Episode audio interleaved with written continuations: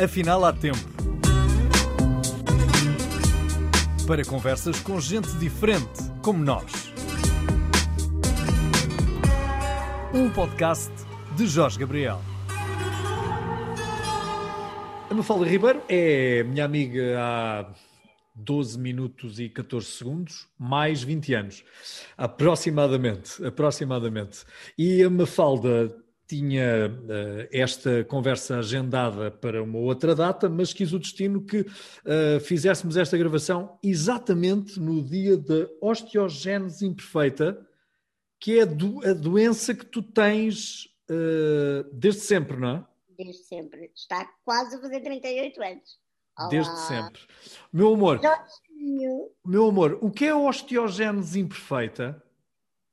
Olha, hum, a gíria comum é de facto a falta de cálcio nos ossos, hum. uh, que faz com que uh, exista uma série de, obviamente, de características. É uma doença rara. Uh, há em algumas pessoas é algo genético, no meu caso não foi, mas vem da gente, portanto vem desde sempre. Um, e que aloja, obviamente, a fragilidade impar no osso. eu não nasci com uma, com uma proteína que tu tens, chamada colagênio, por mais que eu tome coisas em, em colagênio, ele não Ela não, não, não pega, não é? Não pega. Não agarra.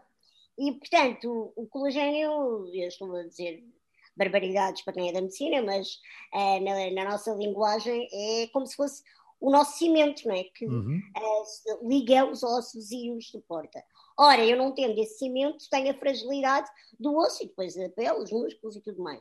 Isso faz com que uh, eu não tenha desenvolvido uh, como uma pessoa nas, nas, etapas normais, tenha nascido frágil, uh, tenha aos 38 anos quase esta aparência uh, de 15 fantástica, criança de 8 anos, e que me faz medir 97 centímetros, saltos altos tenho um metro, e, e portanto me condicionou a marcha desde sempre. Eu nunca dei passos, aliás, agarrado às coisas ainda tentava, acho que, que, desde muito, muito cedo, mas percebi que se me largasse, uh, o que ia acontecer era eu ia cair, não tinha força para me suster em pé e ia fazer fraturas. A previsão que tu tinhas de vida, quando tu nasceste, era mínima, não era? Para dias, para semanas? A previsão eu não tinha nenhuma, né? Mas os médicos que na altura fizeram o meu parto, isto porque nunca se detectou na, nas ecografias que a minha mãe fez, e fez sete, paradoxalmente, o número perfeito, não é? Uh, depois, uh, a minha mãe, na altura, dizia, portanto, há 38 anos quase, que não queria saber o sexo da criança. Cuidado com o que pedes. Lol, belo Kinder surpresa. Uh, e o que aconteceu foi que, de facto, o parto foi um parto, ou melhor, a gestação foi normal, Uh, mesmo com as ecografias, sempre disseram que eu era um bebê grande, que eu, uh, a minha mãe não queria que lhe dessem pistas acerca do sexo, como te disse, mas sei que houve médicos que escaparam. Ah, eu acho que vai ser futebolista, porque mexe-se imenso. Uh, isto era eu já a fazer fraturas dentro do ventre da minha mãe e, portanto, estava com dores já, no fundo, a desenvolver-me. Eu nasci com duas pernas partidas e uma clavícula, portanto, só da gestação, nem sequer foi do parto. Uh, o parto foi um parto normal, percebeu-se que eu não tinha força para a expulsão. O bebê não estava a fazer o trabalho de equipa com a mãe, né? no uhum. parto normal. Uh, e eu acho que os milagres começaram um bocadinho aí, porque o normal naquela altura seria tirarem uma forceps, e isso não aconteceu. Eu, como sou uma teimosa por natureza, resolvi contrariar as estatísticas, os números, as previsões, e, e pronto, e tinha que te conhecer é? há 20 anos falar contigo mesmo. Eh, eu não queria falar do desconfinamento geral, queria falar era do teu confinamento permanente, porque és a única pessoa que eu conheço que vive confinada desde que nasceu. Uh, ficaste confinada a dobrar, porque uh, com certeza que tiveste cuidados a mais do que aqueles que nós, nós temos, nós, aqueles os outros, não é? Foi muito engraçado porque logo quando entramos ainda todos um bocado à sapalpa deles o que é isto que nos está a acontecer ao mundo, não é? Não é ao país, é ao mundo. Um, eu, eu comecei a ouvir falar disto quando eu aceitei dar a minha primeira entrevista, foi logo semanas a seguir a estarmos fechados. uh, ali, a meados de março, e eu dei uma entrevista a um jornal uh, e uh, a frase foi: uh, Pois a Mafalda já está muito, está, está melhor preparada do que nós para lidar com isto, certo? Com o isolamento, com não fazer o que lhe apetece, porque está confinada a uma cadeira de rodas desde sempre. Eu nunca me tinha apercebido desta palavra, já tinha ouvido outras coisas, não é? Tipo, uh, estás presa a uma cadeira de rodas. No meu caso, a mim nunca foi dito, foste parar a uma cadeira de rodas, porque é, essa é a diferença entre uma deficiência genética, da gênese ou adquirida. Não é? No meu caso, uh, não foi nada que me aconteceu, eu aconteci. e, portanto, o que eu acho é que nessa perspectiva, que eu entendo que para os outros esta coisa do tu não podes fazer isto, uh, tu não podes fazer o que te apetece, uh, tu não podes andar, uh, tu, mesmo com uma cadeira de rodas saíres à rua, tens N obstáculos para ultrapassar, um, e portanto, como és alguém que está continuamente a superar esses obstáculos, és muito resiliente e és uma guerreira. Tu achas que um ano depois, um ano e tal depois do início dos confinamentos no mundo, a humanidade está melhor, mais compreensiva, mais amorosa, mais preocupada com a natureza? É assim, eu não gosto de generalizar, eh, porque sou aquela que de facto acredita que nós fazemos parte de um todo, eh, estamos todos juntos ou devíamos estar enquanto humanidade, mas nascemos únicos, por isso é que temos uma impressão digital única e por mais que nos vestamos igual e sejamos parecidos com alguém, imitemos essa pessoa e até faz, façamos uh, operações plásticas, nunca vamos ser igual a, alguém, nem que seja pela tal diferença da impressão digital. E por sermos únicos e termos vindo para a Terra únicos, com um propósito único, uh, eu não gosto de generalizar, mas a verdade é que isso tudo que tu acabaste de dizer com ironia são frases bonitas para se colocar no Facebook. Uh, são frases bonitas de autoajuda que vendem muito um, e são uh, sonhos, e no fundo eu acho que também, atenção, há gente, e nós conhecemos as duas pessoas, que se já faziam bem, se preocupavam com os outros, eu acho que o que a pandemia trouxe foi uh, não há equilíbrios. Quem já era bom e quem já tinha quase no ADN, sabes, a solidariedade, o olhar para o lado, o que é que eu posso fazer pelo outro, uh, o que é que eu posso fazer para melhorar o estado da minha vida e, e perceber que nós hoje estamos aqui amanhã não estamos.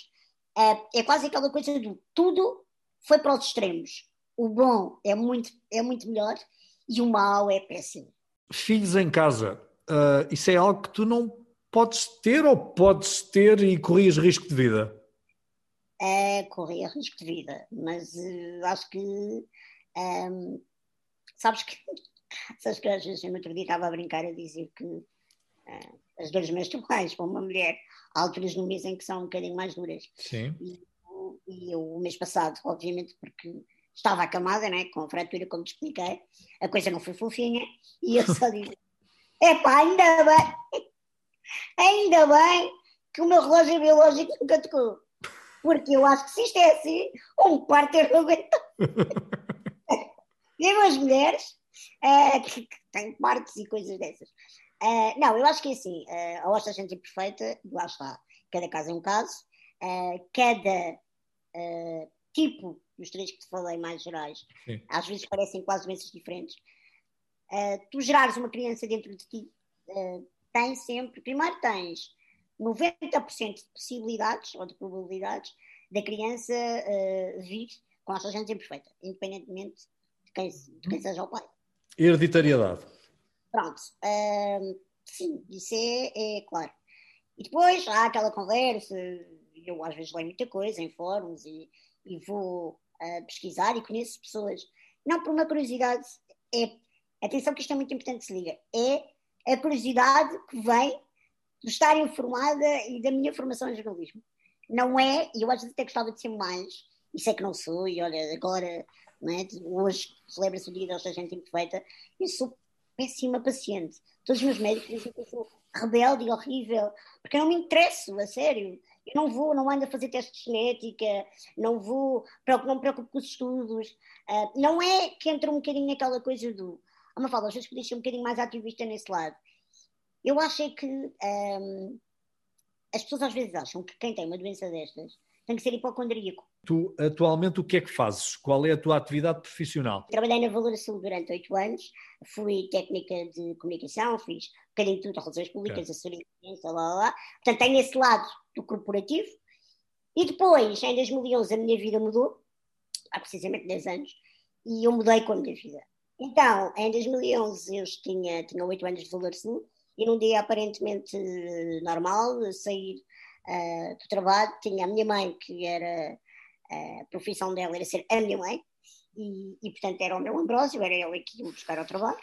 Um, num dia comum, uh, teve uh, aquilo que os médicos, pela autópsia, dizem que pode ter sido um aneurisma ou uh, um ataque cardíaco, é conduzido, e portanto isso fez com que ela perdesse o controle do carro, fosse contra um, um, um contentor que estava parado à porta do meu trabalho, portanto nem sequer foi um acidente uh, de trânsito numa estrada, sabes, uh, complicada. E eu fui a primeira pessoa a saber, e portanto estamos a falar de uma rapariga com 27 anos, com 95% de incapacidade, que para além de ter na mãe a melhor amiga e a pessoa a confidente, e aquela que também, pela maneira como me amava e me protegia, acho que nunca me fez perceber bem uh, qual é que eu podia fazer ou não fazer as coisas. Porque é um bocadinho aquela coisa do ah, não é preciso, eu faço, é mais rápido se eu fizer. Um, foi um golpe duro, uh, obviamente que foi, mas também foi algo que me fez renascer uh, e começar a acreditar naquilo que as pessoas diziam: tu não és muito normal. Uh, ninguém uh, com, com, com, uma doença incapacitante como tu, com as fraturas, com tudo, a maneira como tu lidas na vida, tu és uma resiliente. Quando a minha mãe morreu, uh, pela forma que foi, uh, os não avisos, não houve uma última conversa, claro. nem sequer daquela parte do ok, ela teve um acidente grave, vai para o hospital, uh, estamos ali naquele impasse, uhum. como uma operação, podes vê-la uma última vez. Nada, sabes? É, aquela coisa tão literária que nós ouvimos nos, nos poemas. Sim, nas... tão romântico, não é? Acaba por ser romântica, a morte pode ser. A vida vai-se num sopro. A mim, a morte da minha mãe foi isso. Foi a vida dela foi-se num sopro. Eu não vi nada, aliás, eh, fizeram com que eu não tivesse essa última imagem, a única imagem que eu tenho dela é o sorriso dela, que geneticamente está igual ao meu, ou eu é estou igual a ela. Um, mas a verdade é que este 2011. Já vivias sozinha? Uh, já tinha feito a escritura, foi ela que me ajudou a escolher a casa já tinham acontecido coisas aqui em casa, do tipo, eu faço celebrações para tudo, como sabes. Eu não espero o Natal e os anos e o dia dos vizinhos. Um, eu faço celebrações para tudo. Portanto, há uma coisa, ah, vem a chave. Ah, compra-se um sofá, festa. Ah, compra-se um Então, nós passámos o 2011, sabes que eu comecei o ano 2011 a dizer esta frase, por isso é que aquela conversa, cuidado com aquilo que dizemos. As palavras têm mesmo poder. Quando eu dizia, este vai ser o ano da minha vida, só esqueci-me de nomear ser o melhor ou o pior. Claro. E foi os dois. E foi exatamente os dois, porque no primeiro, na primeira metade do ano, até junho, minha mãe faleceu a 17 de junho, uh, foi o melhor ano da minha vida. Eu marquei a viagem que queria fazer a Israel e aconteceu nesse ano. Eu fiz a escritura da minha casa, uh, eu tive uma série de coisas uh, que me deram assim aquele boost, sabes? Que estou aos 27 e estou a fazer um monte de coisas antes dos 30, uau! E ficas, e ficas mesmo estas e muito feliz. E eu não sou nada de conquistas materiais, mas tenho que dizer que ter conseguido comprar a minha casa, com a luta que foi, um, foi a minha maior conquista. Não, há, não vou estar aqui com, sabes, epifania, ah, não é nada. É. Um, e depois em junho acontece isto, e eu só me mudei, porque depois a casa precisa de obras, eu preciso do meu tempo também, e, e só passei a viver mesmo sozinha em abril de 2012. Eu fui ao psicólogo nessa altura, já alguns meses depois, e acredita, não foi para lidar com o luto, apesar de obviamente falamos dele, mas foi, e eu partilho isto contigo porque eu acho muito importante, eu era aquela pessoa que naquela altura dizia aquelas frases que nós hoje criticamos, mas que eu dizia, o psicólogo é para os malucos, eu estou ótimo, está tudo bem, então mas eu não passo por isto, não, eu estou super saudável, isto a vida continua. E aquela coisa é quase como tu tiveres um, um uma capa de super mulher aqui Sim, esvoaçante. Mas eu fui, e nessa altura eu fui só para me confirmarem porque eu já sabia o que, que tinha que fazer, uh, que a única maneira que eu tinha de recomeçar era eu ser responsável por uma mudança. E aconteceu uh, a minha vida profissional, eu vim para casa, tive o meu ano sabático, fiz muita formação naquela altura, foi quando explodiu tudo o que era marketing digital, as redes sociais, uhum. as, o coaching, esses fenómenos todos, que muitos cursos que fiz e muitas coisas que eu foi muito mais para perceber os fenómenos do propriamente para exercer, porque não, não faço, e percebi que havia um poder enorme em contarmos a nossa história aos outros. Um, eu podia fazê-lo só através da escrita e continuo a fazê-lo, e a partilhar as minhas reflexões nas redes sociais e a minha visão da vida em plano picado, de cima para baixo. Um, mas a verdade é que eu percebi que havia uma força gigante e quase uma cura, sabes, para aqueles espaços vazios que eu ainda estava a viver no processo, e hoje uh, percebo que foi a melhor coisa que eu fiz. E entendi nessa altura que, sim, uma falda, se calhar tu não és muito normal. E se calhar tu não podes negligenciar a maneira como tu uh, vives perante o que te acontece. Não é? Porque eu não posso controlar o que vem à minha vida, mas eu posso controlar aquilo que sai. Claro. E aquilo que sai eu controlo, ou esforço-me para isso. E, portanto, achei que isto era uma coisa que não devia ficar só para o meu pai, para os meus amigos, um, e que eu tinha quase um dever, uh, em obediência àquilo que eu tinha recebido a vida toda, de muitos privilégios e muitas bênçãos, porque eu tenho a certeza que há N pessoas com deficiência, independentemente de terem passado por coisas mais ou menos uh, complicadas fisicamente, não têm os privilégios que eu tenho. E, e, e, o maior deles, se calhar, que eu olho para ele e não digo que é um privilégio, mas estou percebendo o que eu quero dizer é o amor. Quer dizer, eu nunca fui rejeitada pelos meus pais, desde o início. E nós sabemos que há muitas pessoas com deficiência Verdade. que ainda hoje viver essa amargura, saber que desiludiram os pais, porque os sonhos que eles tinham para eles Sim, a partir do momento em que viram que eles tinham necessidades especiais, acabaram. E isso não aconteceu. E portanto, hoje sou palestrante, continuo a escrever, um, mas sei que a minha vida é a comunicação. Disseste-me que vieste à Terra, ou todos uh, vimos à Terra com um propósito, uh, e falaste-me de Deus, já citaste Deus algumas vezes na nossa conversa. Onde é que estava Deus uh, quando a tua mãe partiu? Pensaste nisso? Questionaste isso? Não. Uh, quer dizer, se estás a perguntar onde é que estava, eu acho que estava como ele está sempre, né? omnipresente. Estava em mim a dar-me uma paz incrível. Uh, estava nas minhas pessoas uh, que, que, que, não me abandonaram em circunstância alguma e estava no céu à espera dele estava em todo lado à mesma. Uh, isto é uma, uma, linguagem quase infantil. Uh, se questionar. Ok, não, mas eu... tu ficaste sem ela, não é? Ou pelo menos fisicamente, egoisticamente, ficaste sem ela, não é?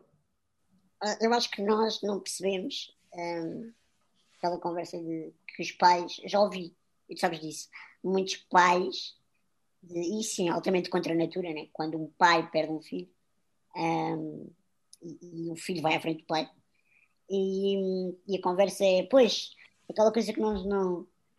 Dizer, é bonito de se dizer, mas nós nunca acreditamos plenamente que é.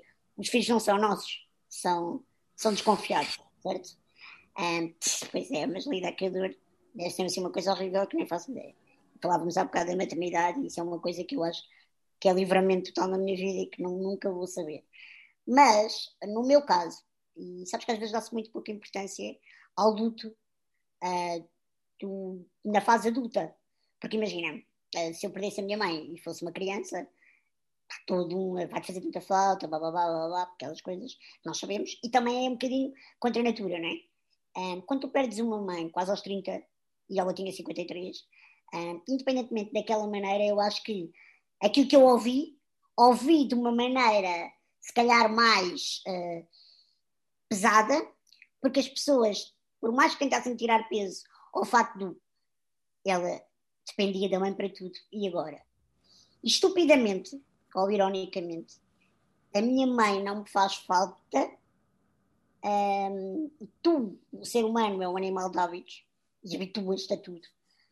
Uh, nas coisas práticas, que era o que os meus amigos achavam que eu ia sentir muita falta.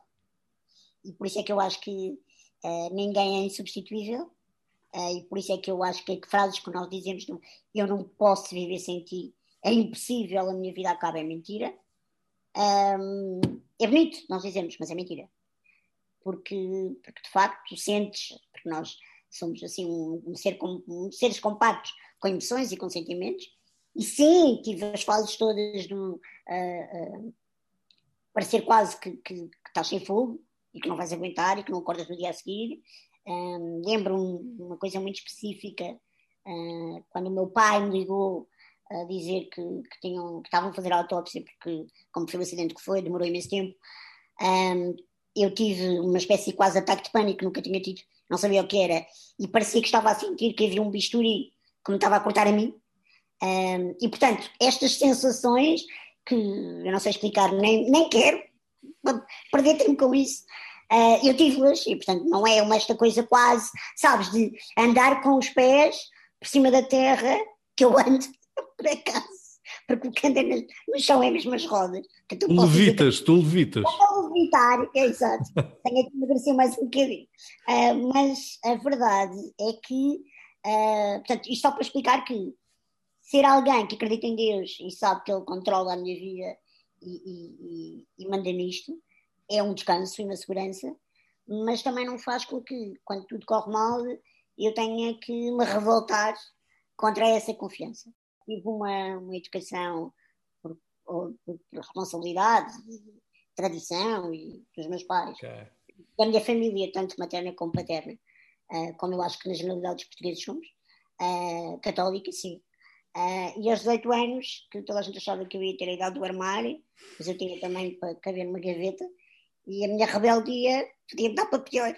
Uh, que amigos meus fizeram 30 por uma linha e eu uh, disse à minha mãe que já não fazia sentido para mim muita coisa dogmática da Igreja Católica, não fiz nenhum, não era nenhum ato de rebeldia contra Deus e a existência dele, nunca o pus em causa sequer, uh, mas também podia ter ficado por ali e tornar-me, se calhar, uma católica não praticante, como a maioria dos jovens tem essa fase e depois entra um bocadinho naquela postura do. Às vezes depois redescobrem a religião onde foram criados mais tarde, não é? e batizam-se okay. mais tarde, eu, uh, por, obviamente, uh, uh, alguma influência das pessoas que conheci na faculdade naquela altura, amigos da minha idade que falavam a mesma linguagem que eu, alguns céticos também, porque a malta do jornalismo, como deves imaginar, não é propriamente naquele ano, naquele, naquela altura, malta muito sumida em convicções, eu nem sequer sabia os grupos, o clube de futebol deles, e jornalista imparcial tem que ser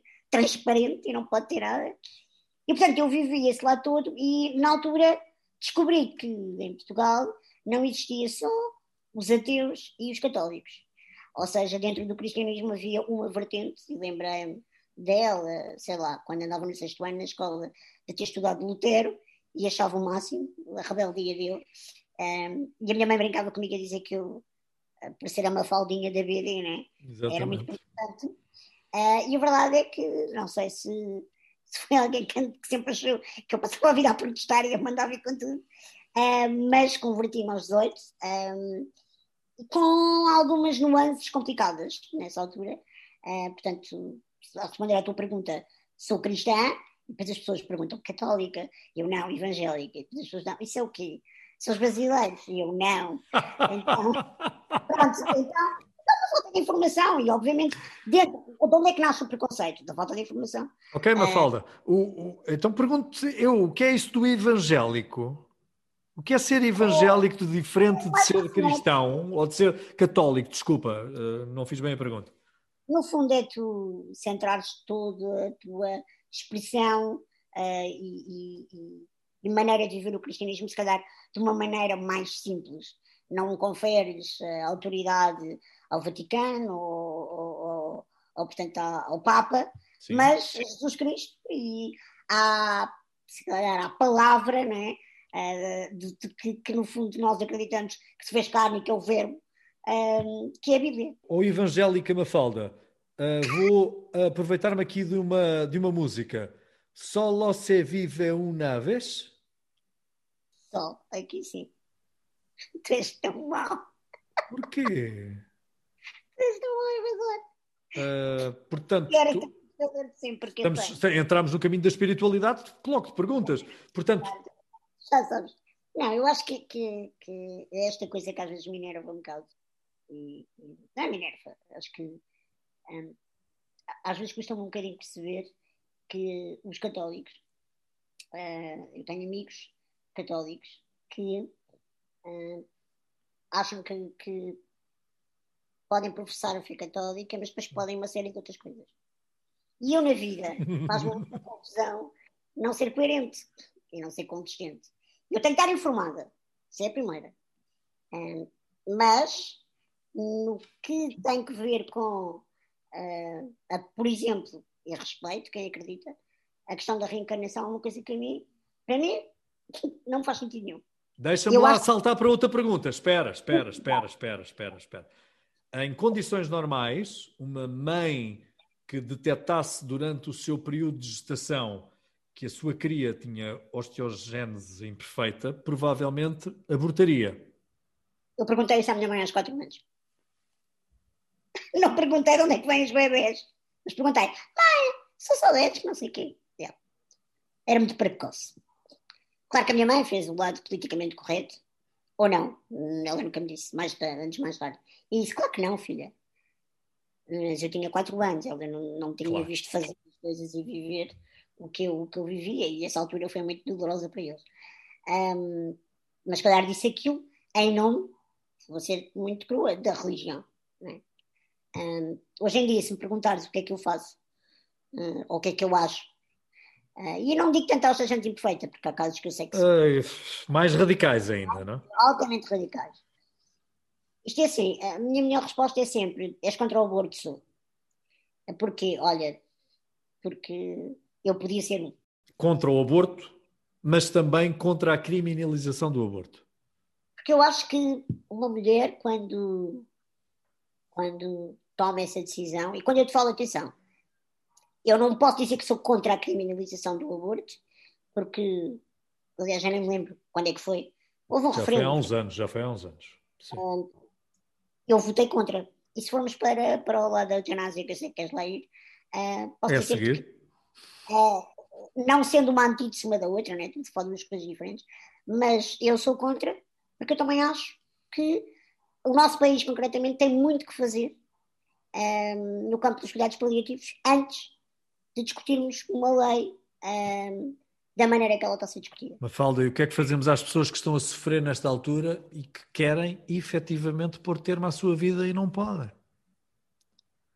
São estas exceções, não é? Que nós não Sim. Um, Ignoramos-las?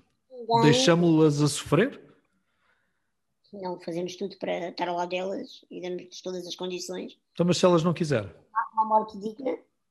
Se elas não quiserem? É nunca vamos ter uma equidade e uma justiça, como tu falavas há bocado. É verdade. E eu sei que quem me está a ouvir e a ver pensa, ah, coitadinha, tão pequenina. Tão pequenina. tão nova e tão conservadora.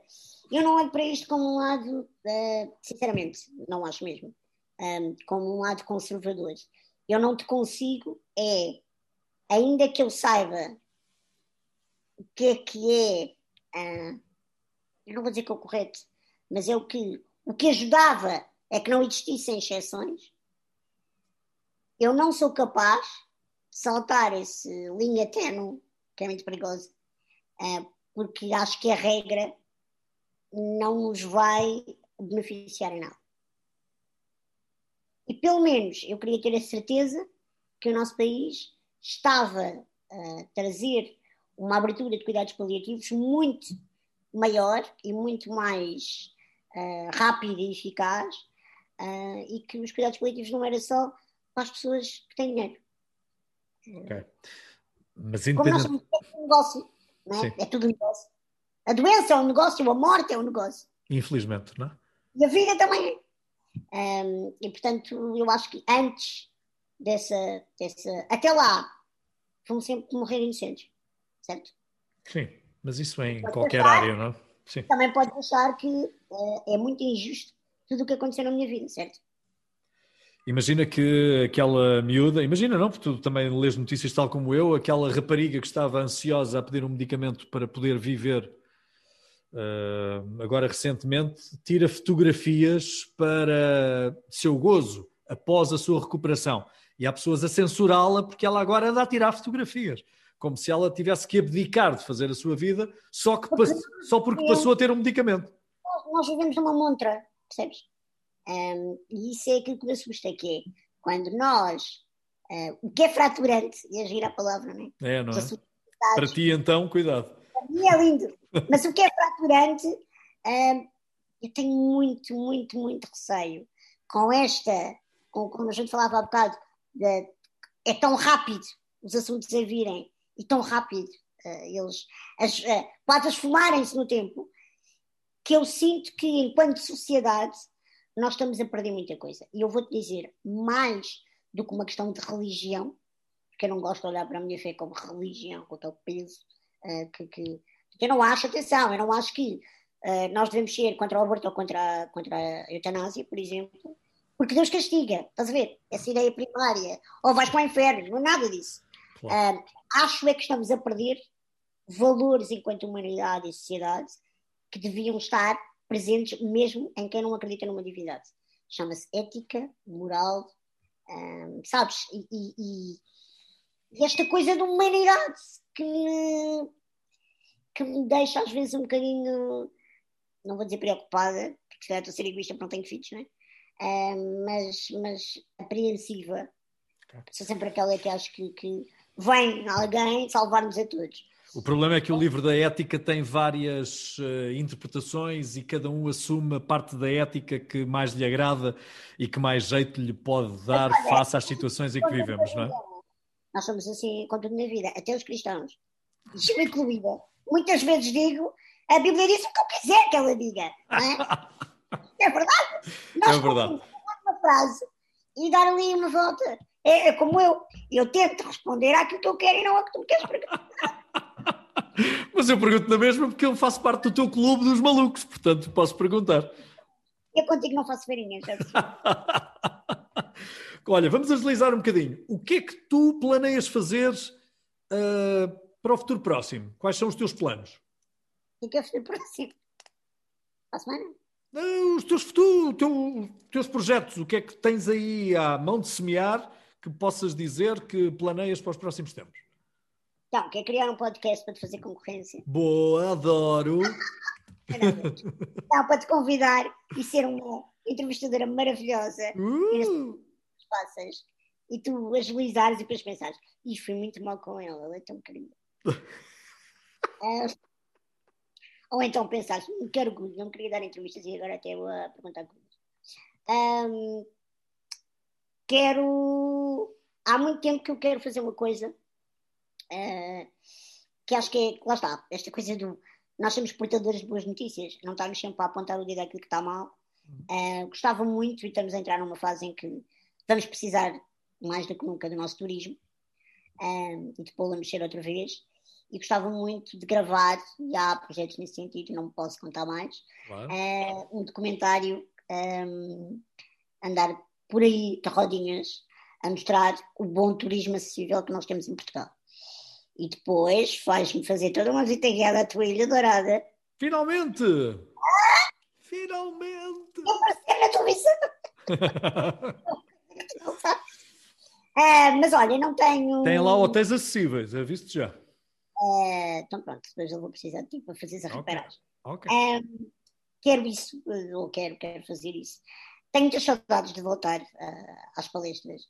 Sei, sinto que se a mensagem já era poderosa, esta coisa da paciência, da tolerância, da resiliência, do novo normal, eh, da esperança, de tudo o que estamos a viver, é preciso eh, alimentar, lá está, acho que as pessoas estão sedentas e em deserto autêntico, um, eh, e, e, precisamos de tratar ou de ajudar, porque eu não sou psicóloga, nem quero ser, mas sinto que é um trabalho de equipa, lá está, de muitas entidades, mas sinto que os jovens um, e a malta que trabalha e já tem idade adulta nunca se teve uh, a saúde mental como, como, estamos a ter nesta altura.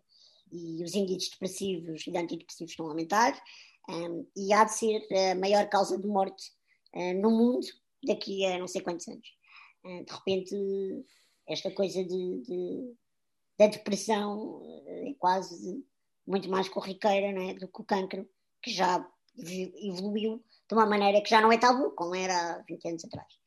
Um, e portanto tenho muitas saudades das pessoas. Um, quero muito voltar à Praça da Alegria. Em Mas, setembro. Em setembro. Tenho muitas, tenho muitas saudades de, de, de, estar.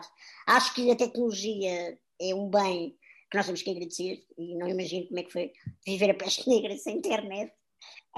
Mas. Uh, Ou há eu, 100 anos a gripe espanhola. Sim.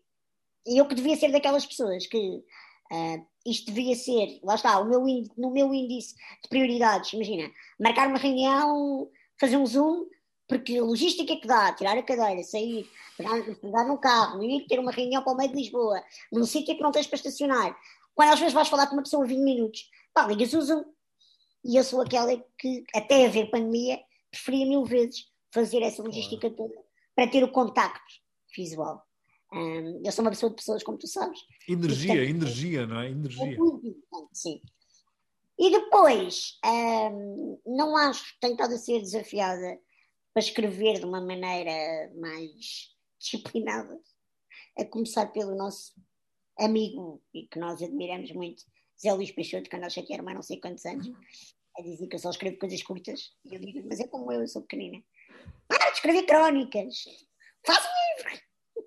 Pronto, e porque depois tu tens aquela coisa que é, sabes como, como há aquelas pessoas que tipo, ah, eu, sou, eu confesso, esta coisa da escrita, um, eu sou daquelas que, como em tudo na vida, qualquer projeto, tens que ter 10% de inspiração e, e 90% de transpiração. Sim. Eu não é que seja preguiçosa, mas a escrita, como é uma coisa tão prazerosa e não é algo que eu faça e que eu acho que vou uh, uh, ser uma escritora como ele é, uh, então eu só usei inspiração quando há flash.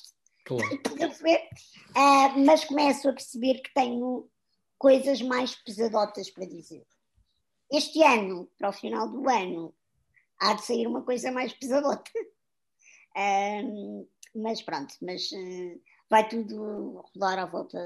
Mas um livro de crónicas? Não. Não queres dizer, não dizes. Pois ah, vem cá, depois vem cá pedir batatinhas. Mas podes apresentá-la outra vez. Tá Já não vais dizer é que a Mafalda leve como uma pena e devem senti-la nos vossos braços, porque a Mafalda está pesada como tu.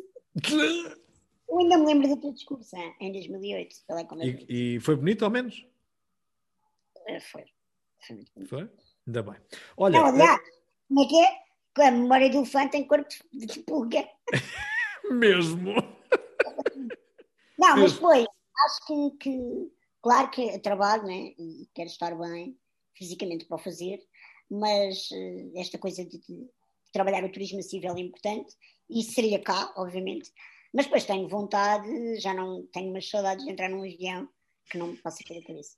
Um, tenho, tenho muita vontade de, de, de, fazer isso. Mas não porque esteja naquela. Lá está, porque estou a precisar de férias.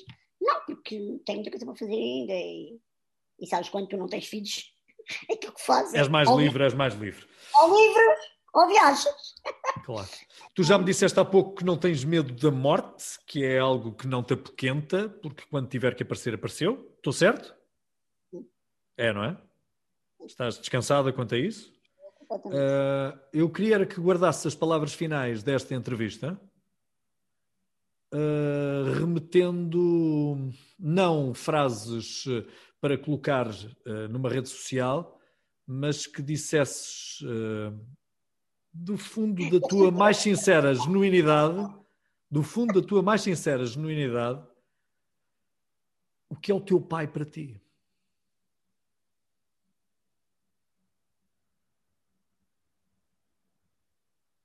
Pergunta parece quase. Que é que dizes teus olhos? um, foi o meu maior e primeiro rebelde. Que me salvou. um, nós não falámos muito acerca de, das aventuras mais detalhadas da maternidade, mas a verdade é que, contra todos os prognósticos, um, o meu pai foi aconselhado um, a trocar-me com outra bebê que lá estava e que tinha saúde, antes da minha mãe acordar de cesariana. Um, ele trazia a Marta para casa e depois, quando eu morresse, eles avisavam. O meu pai percebeu que eu não tinha qualquer órgão em falência e, portanto, não estava ligada a nada. Estava numa. Era uma espécie de incubadora que estava toda fechada, estás a ver, tipo aquário, mas eu não estava com tubos nenhums. Mas o meu pai sabia que tinham secado o leite à minha mãe. Então a pergunta é: ela está a ser alimentada como? Eu nunca amamentei, porque a ideia era a sua filha vai morrer, não precisa estar aqui a jorrar leite. Foi assim que a minha mãe soube que eu tinha uma deficiência e que eu tinha nascido e que era uma menina e que me chamava uma folga, que o meu pai não me tinha batizado. E, e portanto, o meu pai, sendo fuzileiro, filho da escola, como tu te chamas, um, foi o primeiro rebelde. Porque o meu pai disse: Ok, uh, não, eu vou levar a Mafalda para casa. Você é louco, uh, ela não vai aguentar nem a viagem de carro. O meu pai tinha uma Diane. Sim, um Citroën, Citroën Diane, sim. Uh, eu achava muita graça e chamava Diana a todas as minhas bonecas. A sério. E Martas, que era o nome da, da, da rapariga que estava lá, supostamente para ser adotada, que a mãe tinha abandonado.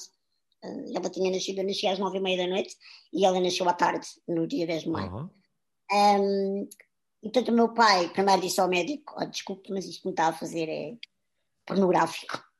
Um dia posso adotar uma criança, mas esta é a minha filha, é esta que eu vou levar para casa, é esta que a minha mulher vai conhecer. E portanto, um, a verdade é que o meu pai teve que assinar um termo de responsabilidade para eu vir, não morrer a casa, como ele achava, mas viver até hoje. Portanto, ele foi um rebelde, um revolucionário, um, e esta rebeldia que eu te falava em várias coisas uh, nesta entrevista, e até o protestante que eu sou, se calhar herdei dele. Portanto, herdei o sorriso da minha mãe e outras coisas, claro, mas é aquilo que é mais visível. Mas o meu pai, para mim, é um bocado esta coisa de, um, do maior rebelde, mas que esse, essa rebeldia, eu acho que ele não sabia muito bem o que, é estava a fazer. Uh, não vamos estar a romantizar do meu pai foi a primeira pessoa que acreditou em mim. Eu acho que ele, ele não sabia muito bem no que ele estava a meter, mas ele sabia que não era justo uh, aquilo acabar daquela maneira. E, portanto, se eu durasse de facto um dia, uh, um mês, ou até a idade pré-escolar, ele ia cumprir essa missão que lhe tinha sido confiada, não é? dos tais filhos que não são nossos, até ao fim. E, portanto, para um rapaz de 23 anos, um, primeiro filho, isso é uma cena que eu acho que, que não te estou a dizer agora só porque ele vai ouvir. Não vai ter paciência para nos ouvir. Mas é, anda para a frente e eu só no fim. Um, mas, mas é algo que eu tento passar todos os dias. Claro que temos as nossas cenas e somos chatos. Agora já não temos uma relação de pai e filha, mas temos uma relação quase de companheiros, não é? Um, mas eu acho que, que, é um bocadinho esse, esse sentimento de uh, nosso, os nossos pais são os heróis, uh, são os melhores do mundo, um, são salvadores, um, mas a verdade é que na prática foi exatamente isso que aconteceu. Ele foi aquele que foi contra a norma e assinou um termo de responsabilidade e trouxe um bebê para casa. Que, até no ato de amar esse bebê, que era dar-lhe carinho, e mais, cuidar dele, que é aquilo que tu ensinas um pai, um recém-pai, né? um pai de primeira viagem, a fazer um bebê, as massagens nas pernas por causa das cólicas, uh, vamos meter o, o, baby grow, vestir, todos esses atos, ou então abraçar, dar um beijinho, o meu pai podia-me partir. Então o pai trouxe uma caixa a dizer cuidado frágil. E agora, pronto, levo lá isto para casa. Portanto, claro que não foi um mérito só do meu pai, a minha mãe foi incrível a vida inteira, um, mas o meu pai foi aquele que, se calhar sem consciência nenhuma, um, eu acho que só mesmo essa força do amor é que, é que fez com que ele fosse, antes de tudo, um grande rebelde, porque foi contra o médico e disse que aquilo que ele estava a propor era insano, e depois disse: Ok, a minha filha está à fome. Se ela continuar aqui, ela vai morrer. Portanto, diga lá onde é que eu assino, eu vou levá-lo para casa já. E foi assim. E acho que ele merece que nós terminemos esta nossa conversa com esta justa homenagem. A entrevista na íntegra estará disponível no Spotify e no canal de YouTube Jorge Gabriel Oficial.